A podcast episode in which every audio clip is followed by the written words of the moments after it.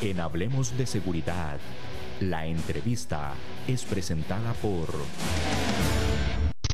Las soluciones a la mano de un clic. Grupo Alfa. Grupo Alfa. Seguridad y vigilancia física. Seguridad y vigilancia electrónica. Control de acceso. Alarmas contra robo. Asalto e incendio. Custodia personal. Rastreo y localización vehicular. GPS. Grupo Alfa es también servicios secretariales y de apoyo administrativo. 4101-0800. Búscanos en Facebook como Grupo Alfa. Grupo Alfa.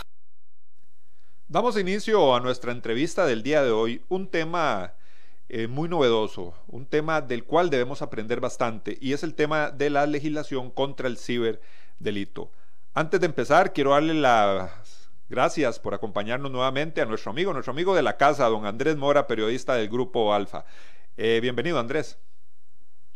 Hola, Vaneji, buenos días, buenos días a todos los eh, que nos escuchan y nos ven en las diferentes plataformas de este programa Hablemos de Seguridad con ACES. Eh, un placer nuevamente estar, estar acá, compartir y, hoy un tema bastante novedoso, bastante importante para todos nuestros seguidores, ¿verdad? Y, un placer que, que, don Rolando Pérez, un experto en la materia, nos acompañe para que nos enseñe, ¿verdad? A todos sobre, sobre este tema y tomemos las precauciones y estemos listos porque nadie está exento, creo, a, pasar algún problema eh, de, en, el, en el ciberespacio, ¿verdad?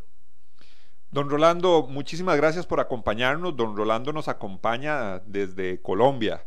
Y para hablar de este tema de legislación contra el ciberdelito, que yo creo que es un tema muy novedoso y que la gente le llama mucho la atención eh, por eso mismo, por esa eh, novedad que tiene este tipo de delitos. Eh, muy buenos días, gracias por la invitación. Muy complacido de este espacio, muy complacido de la oportunidad y de todas maneras pues es, es, un problema que hoy por hoy está catalogado como las nuevas amenazas emergentes y es muy importante para todos los sectores, no solamente para los gobiernos, sino para todos los sectores que fluctúan en, en el desarrollo económico de los países. Muchas gracias por la invitación.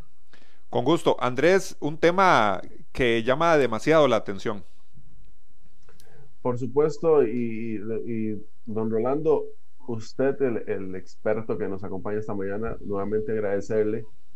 ¿Qué tanto estamos protegidos en este tipo de, temas y sobre este tipo de delitos, verdad? Siempre hemos, hemos pensado y se ha dicho mucho que el delincuente se escuda detrás de una computadora y es difícil rastrearlo o, o, no hay legislación para acusarlo porque está en el Internet, un mundo demasiado grande.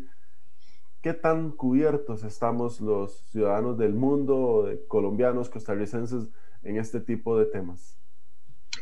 Eh, a ver, este es un tema que, no es nuevo, ¿sí? Es un tema que se ha venido desarrollando y eh, eh, se ha venido desarrollando por la necesidad de los temas en seguridad y de la cibercriminalidad específicamente. Para el caso de Costa Rica, ¿sí? El caso de Costa Rica, el caso de Colombia, o sea, se puede hablar de, Sur y Centroamérica, la Organización de Naciones Unidas desde el año 2001 firmó un convenio que se llama el Convenio de Budapest. Ese convenio trata de todos los temas de las amenazas emergentes en cibercriminalidad. Entonces, en ese convenio que fue firmado en Bruselas en el año 2001, se le invita a las naciones, a los países, a que ajusten sus legislaciones internas para poder combatir este tipo de delitos. ¿Por qué? Porque es una nueva modalidad delictiva que se hace desde el ciberespacio. No hay un punto geográfico específico de donde se pueda, por ejemplo, detectar en tiempo real de dónde se, desde dónde se despliega una conducta delictiva, porque todo se hace a través de los nodos, todo se hace a través del ciberespacio, del espectro electromagnético y de los espacios radioeléctricos. En consecuencia, entonces, ¿qué dicen en el convenio de Budapest? El convenio de Budapest insta a las naciones a fortalecer los mecanismos de investigación criminal en materia de cibercriminalidad. ¿Por qué? Porque la cibercriminalidad dejó de ser un tema local.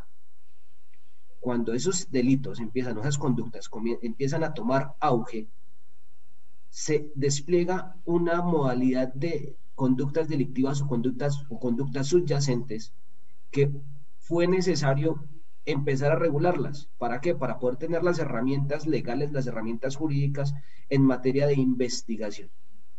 Una vez se firma el convenio de Budapest, entonces empiezan los países que se adhieren al convenio de Budapest, empiezan a ajustar sus legislaciones en los tipos penales, lo que antes se consideraba, por ejemplo, como un acceso a un sistema informático no autorizado, en algunas legislaciones se castigaba o se sancionaba, por decirlo de esa manera, con multas. Pero resulta que a través de la Internet, resulta que a través, por ejemplo, de la dark web, ¿sí? o, el Internet profundo, se empiezan a constituir o a conjeturar una serie de conductas que a través de las conexiones de Internet y a través del ciberespacio, empieza a haber una modalidad de delitos de impacto transnacional, porque dejó de ser un tema local. Una conducta o, o la comisión de una conducta delictiva a través de la Internet se puede configurar, un ejemplo, en espacio geográfico colombiano, pero el resultado y la afectación final puede ser en cualquier parte del mundo.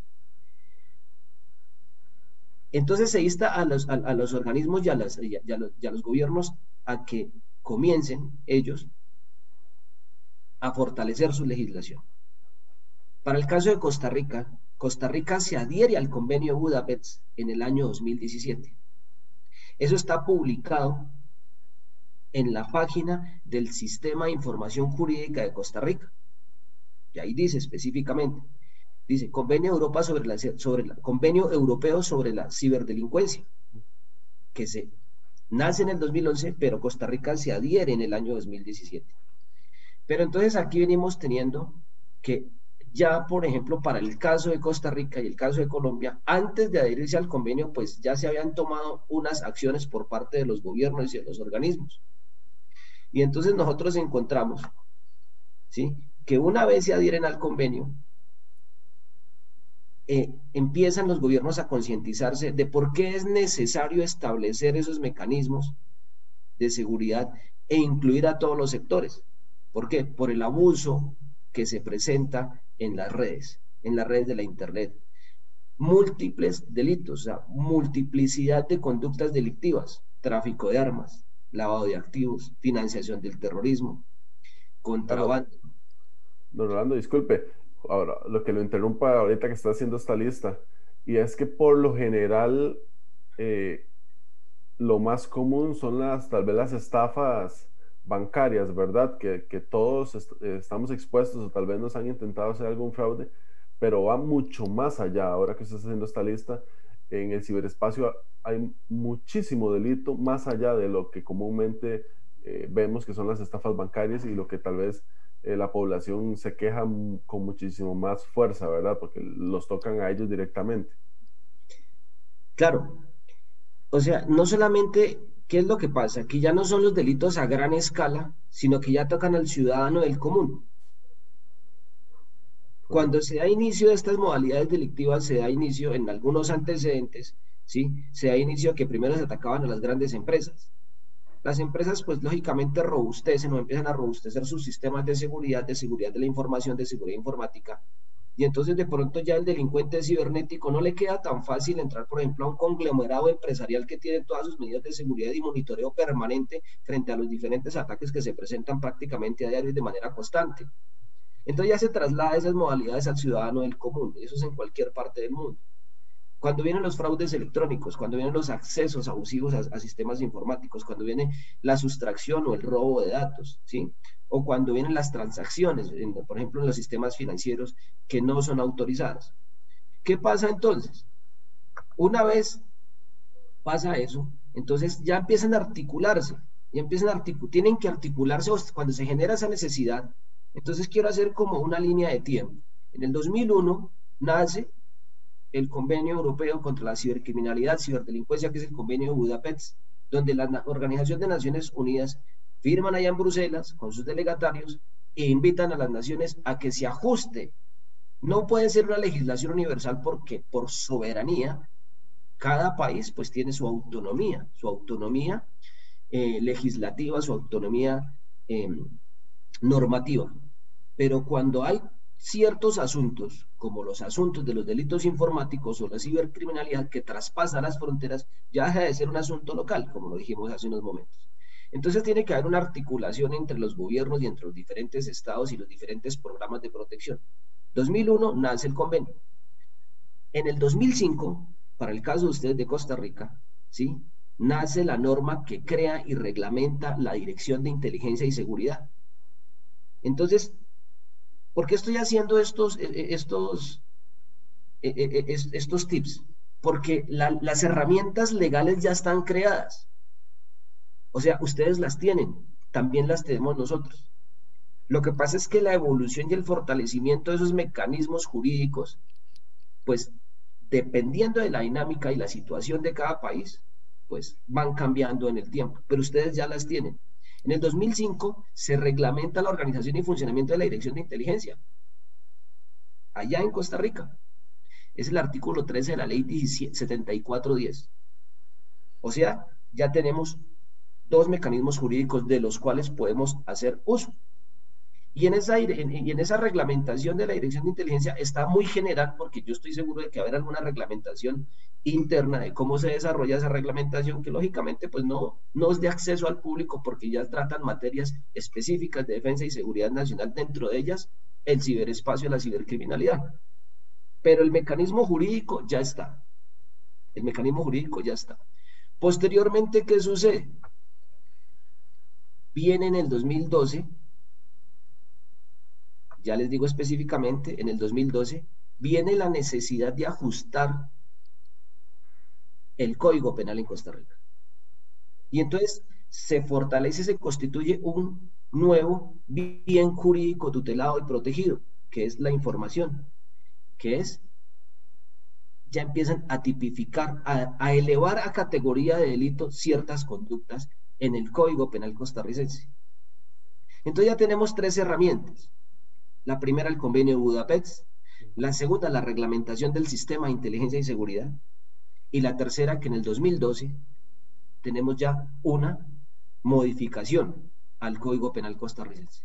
En esa modificación, pues se, establecen qué conductas o qué, eh, digámoslo así, acciones se constituyen como delito. Y ahí está, por ejemplo, hay un artículo que es el 217, el que se habla de estafa informática. Estafa informática. Es muy importante, perdón, Rolando, que muy importante esta lección que nos está dando usted, porque armas hay para, para defendernos de, de, esos ataques. Muchas veces, eh, como ciudadanos, eh, creemos que por ser eh, un ciberdelito, eh, quedamos expuestos a la nada, porque no, porque es, fue electrónico, no sabemos que es cualquier parte del mundo, pero muy importante para todos nuestros oyentes y para todas las personas que van a seguir este programa, que armas hay en nuestro país para defendernos de estos ataques. Claro, entonces las herramientas jurídicas ya están planteadas, ya están configuradas. Entonces, recapitulando, tenemos, por ejemplo, en la legislación penal costarricense, inclusive antes de adherirse al convenio, ya la legislación se empieza a configurar. Lógico, estos cambios normativos y legislativos los hacen los gobiernos a través de sus poderes, a través, por ejemplo, de sus cuerpos legislativos, ¿sí? Cuando se crea la necesidad, entonces se crea la necesidad porque se empiezan a presentar los fenómenos de conductas de cibercriminalidad que afectan al ciudadano del común, al ciudadano del común persona física, persona natural, persona jurídica. Persona natural o persona física, ¿sí? En Colombia, por ejemplo, la legislación acá, en otros, persona natural. Yo soy una persona natural para la legislación colombiana. El empresario que tiene un registro, una cámara de comercio, tiene un registro mercantil es la persona jurídica. En Costa Rica, la persona física o la persona jurídica. Igual, los sinónimos tienen el mismo efecto. Pero entonces, lo importante, lo importante es eh, saber que las herramientas jurídicas están. O sea, no es nuevo. Las herramientas jurídicas están. El interrogante a resolver frente, por ejemplo, a las empresas privadas, a las personas, a los titulares de esos derechos o a los titulares, los que pueden hacer uso de esas herramientas jurídicas, es cómo lo vamos a resolver. ¿Con qué sinergia interinstitucional o interdisciplinaria? Porque es que las herramientas están. Entonces, recapitulando, Ustedes tienen ya desde el 2012 configurado dentro de su ordenamiento jurídico interno lo que tiene que ver con delitos informáticos. Está la estafa informática, abro comillas, me leo, daño informático, por ejemplo, es otro, ¿sí?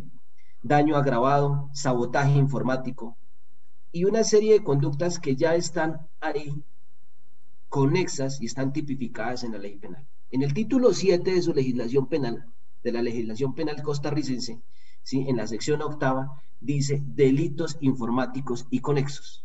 Cuando se habla de esa conexidad, son todas las conductas que se desprenden de el desplegar una acción de criminalidad detrás de un computador por medio de una red, por medio de un nodo.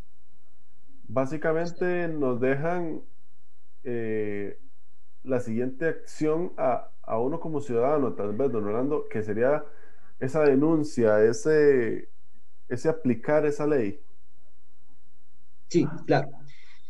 Claro, entonces, ¿qué es lo que pasa? Ya tenemos esos tres, esas tres herramientas o esas tres, esas, esas tres configuraciones que el Estado costarricense ya las tiene ahí vigentes. Y estamos hablando del año 2012.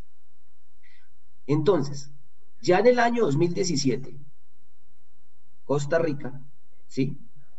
Crea la Comisión Técnica Interinstitucional para la Convivencia y la Seguridad Ciudadana, y uno dice, bueno, pero ¿eso qué tiene que ver con delitos informáticos? Pues resulta que en esa comisión técnica hay una serie de actores y de autoridades que dicen, la seguridad ciudadana abarca absolutamente todos los sectores de la población. Y cuando hablamos de todos los sectores de la población, no solamente estamos hablando del ciudadano común y corriente, de la persona que tiene su trabajo, que se levanta a diario, o del profesor, del estudiante, de la ama de casa, ¿sí? del empresario. ¿Por qué? Porque resulta que esos sectores deben actuar en sinergia. Y ahí en esa comisión es donde estadísticamente se tienen unos informes periódicos y estadísticos de cuál es la situación y la evaluación de la seguridad ciudadana. Y encontramos nosotros ahí que hay múltiples sectores, hay múltiples actores y múltiples autoridades que trabajan en ese sentido. Una vez Costa Rica se adhiere al convenio de cibercriminalidad, sea, se configura una herramienta de gestión muy importante. ¿Cuál? Que el convenio permite o insta o invita a que se hagan convenios interinstitucionales con autoridades locales o convenios de cooperación internacional. Entonces, cuando, por ejemplo, un gobierno dice, mire, el convenio, por ejemplo, de Budapest sobre, cibercriminalidad nace en el 2001, nosotros ya ajustamos nuestra legislación, lo hicimos antes de, pero posteriormente nos ajustamos al convenio. Esa es una herramienta muy importante porque ya, por ejemplo, los gobiernos, las instituciones pueden decir, yo ya me adherí al convenio, ya em, eh, lo ratifiqué, ya cambié mi legislación penal, ahora, ¿cómo lo voy a desarrollar? ¿Con quién puedo yo realizar convenios interinstitucionales o convenios de cooperación internacional en materia de investigación y judicialización criminal? Ahí nos nace entonces otra vertiente del asunto. ¿A través de quién lo vamos a hacer? Todos sabemos y uno y lo infiere, pues que eso se hace a través de los organismos que hacen la investigación judicial o la investigación criminal. Para este caso sería la Fiscalía General. Entonces dice uno, ah, ok, la Fiscalía General dentro de su organización tiene una sección, ¿sí? O tiene una dependencia que se encarga de los delitos de cibercriminalidad. Y ahí es donde entra la sinergia interinstitucional. Me causaba mucha, em, por ejemplo, me parece muy importante al inicio del programa, donde se invita a que todos los ciudadanos que tengan información sobre conductas de cibercriminalidad las denuncien con absoluta reserva. Eso, por ejemplo, ya es invitar a la ciudadanía. Eso lo tienen todos los países. Donde se presenta de pronto algunas limitantes es que cuando se emiten esas políticas o cuando se hacen esas mesas de trabajo, no se, no se hacen intersectoriales. Primero se hacen a nivel gubernamental y después se despliegan o se le dan o se socializan con la sociedad. Pero, ¿quién nos representa a nosotros frente al Estado o frente a las instituciones cuando las empresas o los ciudadanos somos como se dice, los directamente damnificados. Entonces ahí ya se necesita articular mecanismos, articular mecanismos. articular mecanismos para que sea un trabajo no interagencial, sino un trabajo integrado intersectorial. Porque de otra manera se queda como, si no se pueden articular, no se pueden desarrollar esos mecanismos jurídicos que ya existen, que están vigentes, pues se convierten en normas con una muy buena intencionalidad, y me disculpo por expresarlo de esa manera, con una muy, muy buena intencionalidad, pero se quedan solamente enunciativas en el papel, pero en la práctica no se pueden desarrollar porque siempre hace falta como esa, esa figura del rompecabezas para poder armar todo un sistema integrado entre autoridades, representación civil, el empresariado y la sociedad. Que, que es muy importante, eso que usted menciona eh, me, transporta a mí a muchas frases típicas de, de, la gente que incluso no se atreve a denunciar porque dice, ah, así en, comillas, ah, eso, eso no termina en nada, no van a encontrar a los culpables, eso es en internet, quién sabe en qué parte del mundo están, eh, para qué perder el tiempo en poner la denuncia.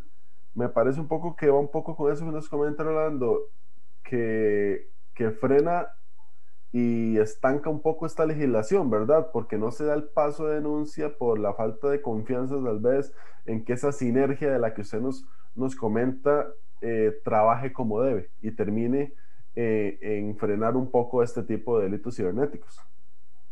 Claro, esa, esa, eh, ya que nombras la palabra confianza, eso se traduce y eso funciona en todos los estados. La confianza legítima que el ciudadano tiene en sus autoridades. Cuando esa confianza legítima se disminuye por la circunstancia que sea, se escuchan conceptos normalitos en el argot popular, en las conversaciones normales como el que estás mencionando. Por eso es muy importante que las autoridades le den a conocer a su ciudadanía de, con qué mecanismos cuentan. Ejemplo, para el caso de Colombia. Claro, no se puede comparar Colombia con ningún otro país porque aunque hay similitudes, las situaciones sociales son totalmente diferentes por múltiples circunstancias. Ejemplo, Colombia, por situaciones de conflicto armado interno, pues la situación es diferente. Aquí esa parte de esa confianza ciudadana o esa confianza legítima que el ciudadano debe tener en el Estado, ¿sí? Y en sus autoridades y en sus instituciones frente a la cibercriminalidad.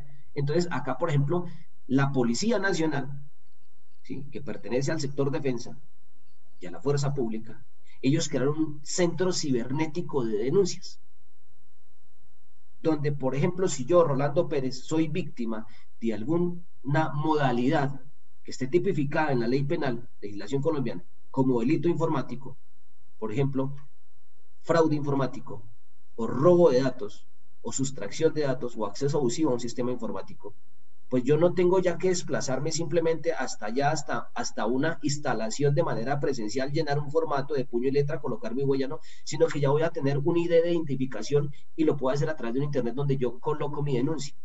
Y ese centro ha generado aquí resultados, a pesar de que se tiene que estar fortaleciendo a diario, a diario, a diario, a diario, porque ¿qué, ¿cuál es la desventaja frente a la Internet y frente al ciberespacio? Que cuando las legislaciones empiezan a funcionar y se empiezan ya a ajustar para hacer un trabajo dinámico que sea objetivo y que tenga resultados positivos, la tecnología va más allá. O sea, la tecnología avanza a pasos agigantados. Sin embargo, eso no nos, no nos, no nos impide que se, que se establezcan esos mecanismos. Entonces, haciendo un comparativo, claro, aquí, por ejemplo, para el caso colombiano, aquí todo el mundo sabe y eso es simplemente, y no es ni siquiera publicidad sino es que el mismo Estado o las mismas instituciones se encargan de decirle al ciudadano, decirle, vean, señor ciudadano, cuando usted considere que está o que va a ser víctima de un delito informático, de una modalidad de delito informático, estos son los canales para que usted coloque en conocimiento de las autoridades, ¿sí? La conducta y las autoridades puedan colocar a, funcionar todos sus mecanismos y aparatos judiciales y de investigación para lograr contrarrestar esas modalidades de criminalidad. Pero yo no le puedo decir al ciudadano de manera general, ¿sí? Decirle, mire, estos son los canales de denuncia. Yo le tengo que mostrar al ciudadano cuáles son las modalidades en las que se puede ver afectado.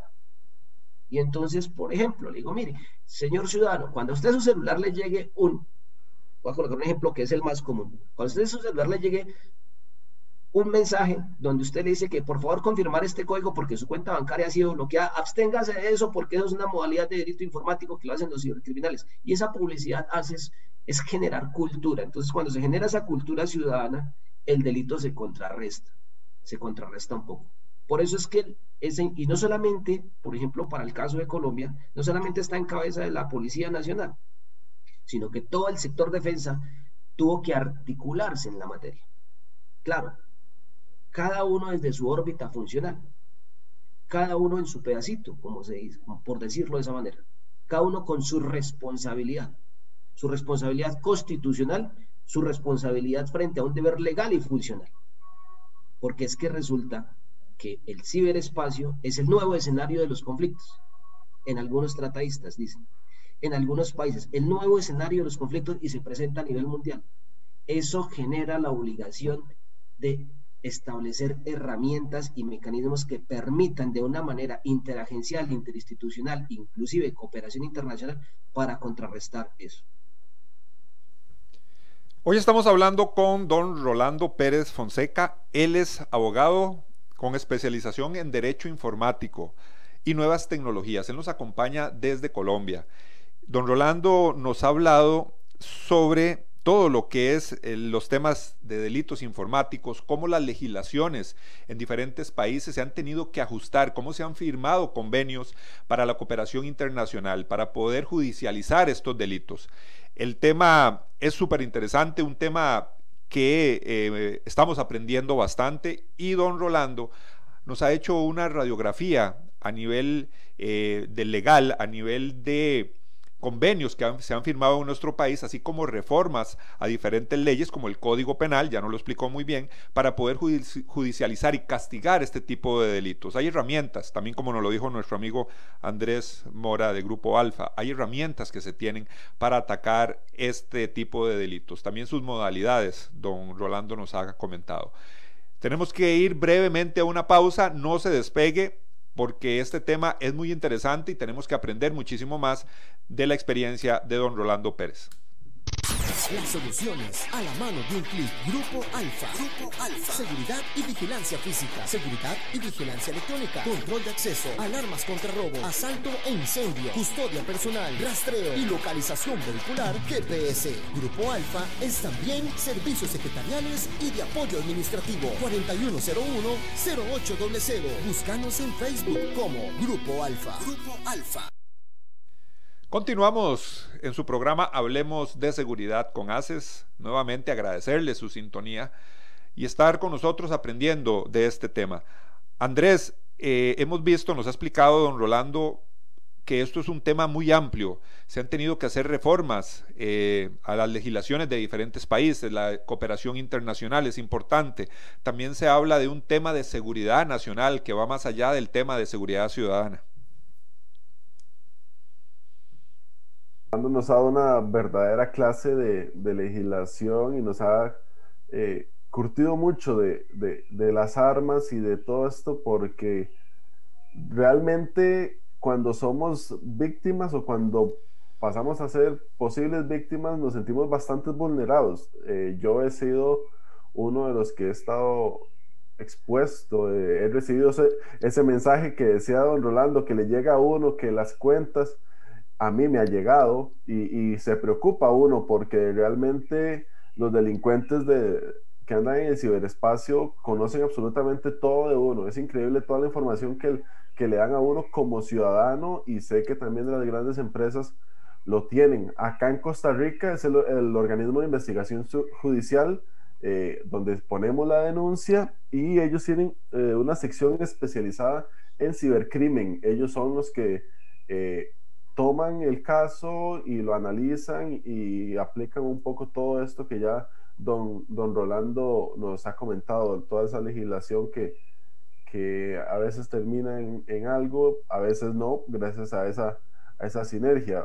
Y don Rolando, también eh, hablar un poquito de esa exposición, ¿verdad? También eh, uno como ciudadano, como empresa, ahora en estos tiempos que estamos viviendo, de, de COVID-19, eh, mucha transacción, mucho movimiento también se da vía Internet, ya no es tanto presencial o, por lo menos el mundo está dando un paso grandísimo a que las cosas se hagan en su mayoría virtuales y eso también deja expuestos ciudadanos, empresas, instituciones de gobierno a este tipo de delitos que evolucionan de una manera muy rápida, como usted nos lo comentaba. Eh, sí, claro.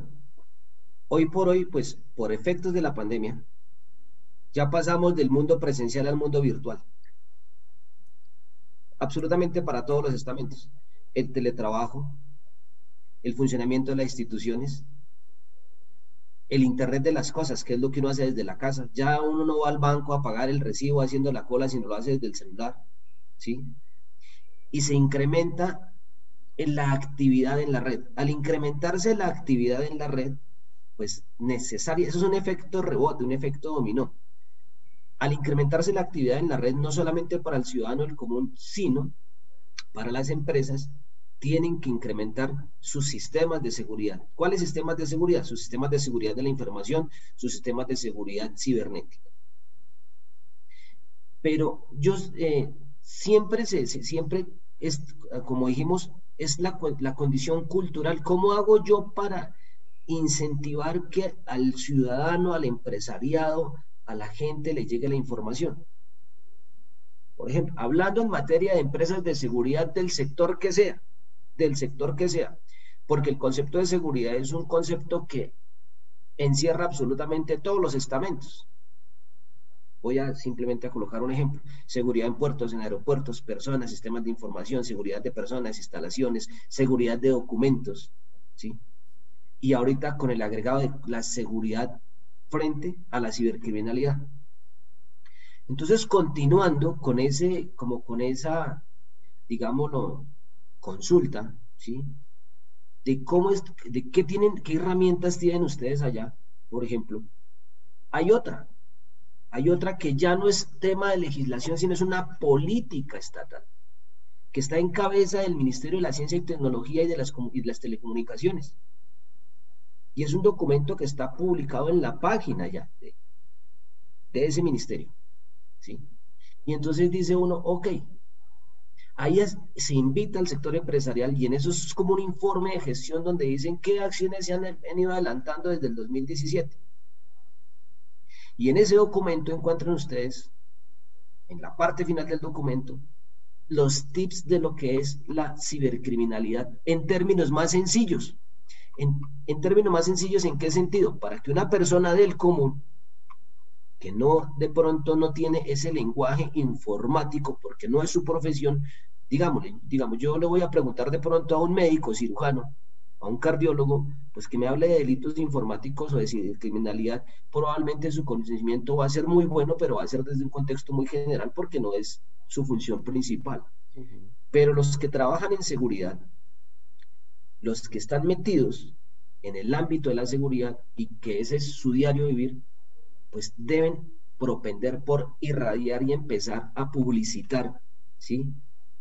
empezar a informar no solamente a sus empresas asociadas, a sus empleados, a sus familias, sino a la, ciudad, a la ciudadanía en general, esos espacios de información que últimamente, que en última se convierten en espacios educativos, donde yo le estoy diciendo al ciudadano, mire, entonces de pronto yo no necesito poderme explicarle a alguien cuál es toda la legislación, los motivos, los, eh, eh, digámoslo así, quienes estuvieron en contra, quienes estuvieron a favor, quienes expusieron por qué sí, por qué no, y cómo fue el trámite de aprobación, no, algo más directo y más sencillo.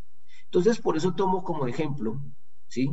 De ustedes las publicaciones del Ministerio de la Tecnología y las Comunicaciones, porque ahí en esa publicación, por ejemplo, en esos documentos, en la parte final de los documentos, de los informes que se publicitan, ¿sí? Ahí salen conceptos, por ejemplo, de qué es el crimen organizado frente a la cibercriminalidad crisis de ciberseguridad. Otro, ciberresiliencia y ciberresiliencia es cuando, por ejemplo, cuáles son las acciones que se toman cuando una empresa o un ciudadano del común ha sido víctima o, o lo han intentado vulnerar en su seguridad informática. Cuando yo como empresa de seguridad o como actor en el tema de la seguridad, sea la que sea, empiezo a tomar esos tips que no necesitan una interpretación hermenéutica frente a la legalidad de la norma, pero sí me dicen, mire, usted debe saber exactamente, por ejemplo, qué es la red profunda, porque es que mediante la red profunda su hijo puede ser víctima de un crimen de contenido sexual, que se lo pueden estar desplegando desde cualquier parte del mundo. Eso simplemente es una materia de educación, de información, de educar a la, a la gente. Y en esos documentos entonces dice uno, ok, ya haciendo como, digámoslo, un paralelo, dice, ¿tenemos las herramientas? Sí, sí las tenemos. ¿Están vigentes? Claro, están vigentes. ¿Son del año pasado? ¿Son del mes pasado? No, han venido, se han venido desarrollando a través del tiempo y se han venido desarrollando a través de las necesidades que se presentan en cada uno de los países. De pronto en algunos países es más, se incrementa más algunos ataques cibernéticos en ciertas modalidades, en otros no. Pero hay una generalidad y la generalidad es que están tipificadas como delitos y se tiene que trabajar con las autoridades. Entonces, hay opiniones que dicen, aprovechando pues el término, el, o sea, que Qué triste tener que colocar este ejemplo, pero por, los efectos que ha traído, pero es una realidad. Así como cuando se decretó la pandemia, y así como la Organización Mundial de la Salud le dijo a nivel mundial a todos los gobiernos, mire, siéntese como gobierno y con sus instituciones porque tenemos que implementar medidas, medidas de confinamiento, medidas de, eh, de, educación, medidas de información hacia la ciudadanía y fuera de eso las instituciones tienen que integrarse en todas en materia porque estamos hablando de, una, de un asunto de seguridad pública que trascendió las fronteras. Se invitaron a todos los sectores, no solamente a las instituciones gubernamentales, sino a los empresarios, a todo el mundo se invitó y se hicieron unas mesas técnicas o mesas de trabajo donde dijeron, bueno, sector transporte, ¿cómo vamos a hacer? Los peajes, ¿cómo vamos a hacer? Los aeropuertos, los puertos los hospitales, los colegios. Vamos a hacer, en ese mismo sentido, pienso yo, en una opinión muy humilde, que se, en esta materia, que hoy por hoy está vigente y con pandemia o sin pandemia sigue funcionando, se debería hacer lo mismo. No solamente porque es que a veces las autoridades cometen, digámoslo, mm, o no hay una preocupación por hacer esa sinergia intersectorial. Entonces, sí, acomodamos nuestras normas, las tenemos vigentes, le informamos a la ciudadanía cuáles son, cuáles son los mecanismos, pero no invitamos con representación a una mesa a los que son directamente afectados, porque es que frente a este tema los gobiernos no se afectan tanto. El que se afecta es la ciudadanía y el sector poblacional, sea el que sea, porque estas, estas modalidades de delitos no conocen de estratos sociales puede ser víctima una persona con una condición socioeconómica muy favorable, como lo puede ser el empleado del común con una vida normalita, como lo puede ser también una persona que ni siquiera tenga empleo. Entonces... Perdón, Orlando, y es que aprovechando que, que toca el tema, eh, este tipo de, de, invitación que se hace para, para el aprovechamiento de esta legislación que todos tenemos, ¿verdad? También creo que además marca el camino de cómo está actuando el ciberdelincuente, porque eh, muchas veces eh, el, el, OIJ, en este caso de, Costa Rica, se topa con una denuncia y puede decir, ah, es, por aquí va, es el modus operandi ahora de, de ese es el nuevo pretexto, el nuevo cuento, como decimos acá en Costa Rica, que están eh, dando los, los, los, delincuentes para engañar a la ciudadanía. También ayuda un poco a marcar ese terreno del camino que están llevando, ¿verdad? Lo que pasa es que si no se denuncia o se denuncia tarde, ya ha evolucionado mucho el, el delito. Sí, claro, claro. Eh, un primer ejercicio que, que, que yo considero que se debe hacer es la socialización de todas estas herramientas. Pero eso no lo puede asumir una sola empresa porque esa socialización genera, o sea, necesita de recursos, necesita de herramientas, cuestan dinero. Si yo como empresa, o como, no, hablemos como empresa, hablemos como sector de la seguridad. Todas las empresas asociadas o confederadas o como sea, pues nombren una representación, o se podrían nombrar, y empiecen a tocar puertas intergubernamentales porque es que cuando ustedes miran esos documentos que acabamos de mencionar, como por ejemplo las políticas de seguridad y de, hay asuntos que los están financiados por el Banco Interamericano de Desarrollo. O sea que de pronto recursos sí hay. Sí. Recursos sí hay. Es simplemente identificar en dónde, en dónde podemos nosotros como sector de la seguridad, no hablando de empresas, sino como sector de la seguridad, podemos integrarnos en esa materia. ¿Por qué? Porque de lo contrario, siempre el, el, cibercrimen siempre va a estar un paso adelante, paso adelante en nosotros por la evolución de la tecnología. Entonces, voy a hacer un paralelo acá. Para el caso de Colombia, Colombia también ha tenido el mismo flagelo como lo tienen los países. Lamentable, lamentable las noticias que estamos viviendo acá en nuestro país en estos momentos con las protestas, donde salen noticias, uy, el grupo Anónimos atacó la página del Ejército Nacional, atacó la página de la Presidencia de la República, atacó la página del Congreso. Eso es gravísimo, porque estamos hablando de las instituciones que están encargadas prácticamente de la seguridad nacional. ¿Qué es lo que pasa? Acá hubo la necesidad, o sea, fue tanta la necesidad que acá tuvo que integrarse, por ejemplo, no solamente las instituciones con el Ministerio de las TICs, ¿sí? Acá en Colombia es el Ministerio de las TIC, Tecnologías de la Información, la Presidencia de la República, el sector defensa, sino también el sector civil o la sociedad civil, el empresariado. ¿Qué se, qué se ha hecho acá?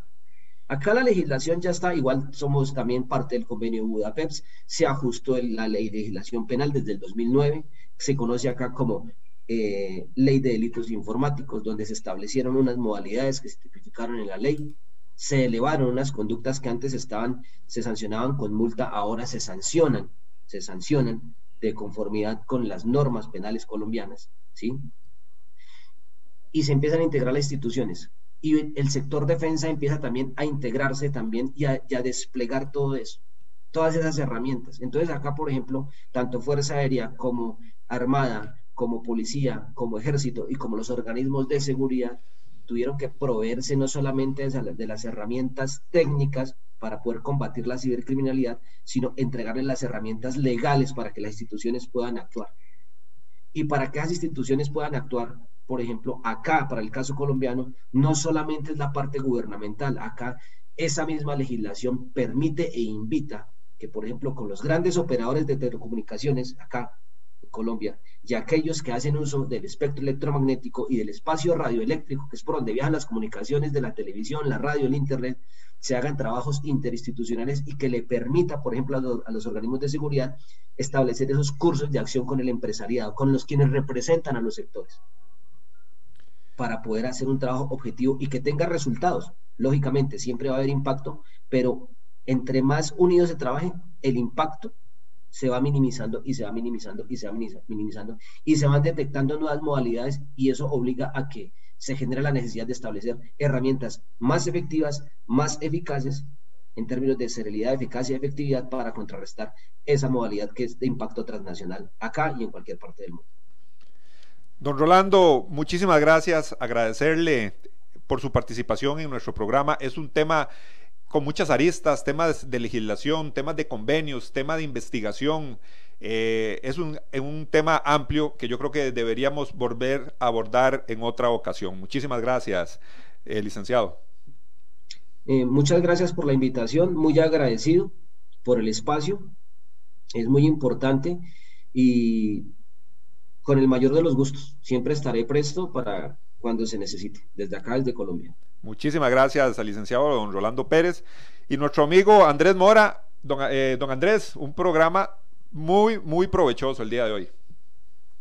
Por supuesto, como todos los que hacemos en Hablemos de Seguridad en ACE, haces bastante provechoso unas grandes lecciones que nos deja el licenciado Rolando Pérez eh, con toda su experiencia y todo su, su conocimiento. Yo sé que es un programa que todos nuestros oyentes y seguidores van a aprovechar bastante y que toda la ciudadanía en general eh, va a aprovecharlo y, aprendemos muchas lecciones que, pueden cambiar el comportamiento de todos a partir de, hoy, de que escuchamos de todas estas herramientas que tenemos y le agradezco también a, don Rolando de parte de, Seguridad Alfa acá en Costa Rica por, por su conocimiento, por su, por su tiempo y por acompañarnos. en este programa.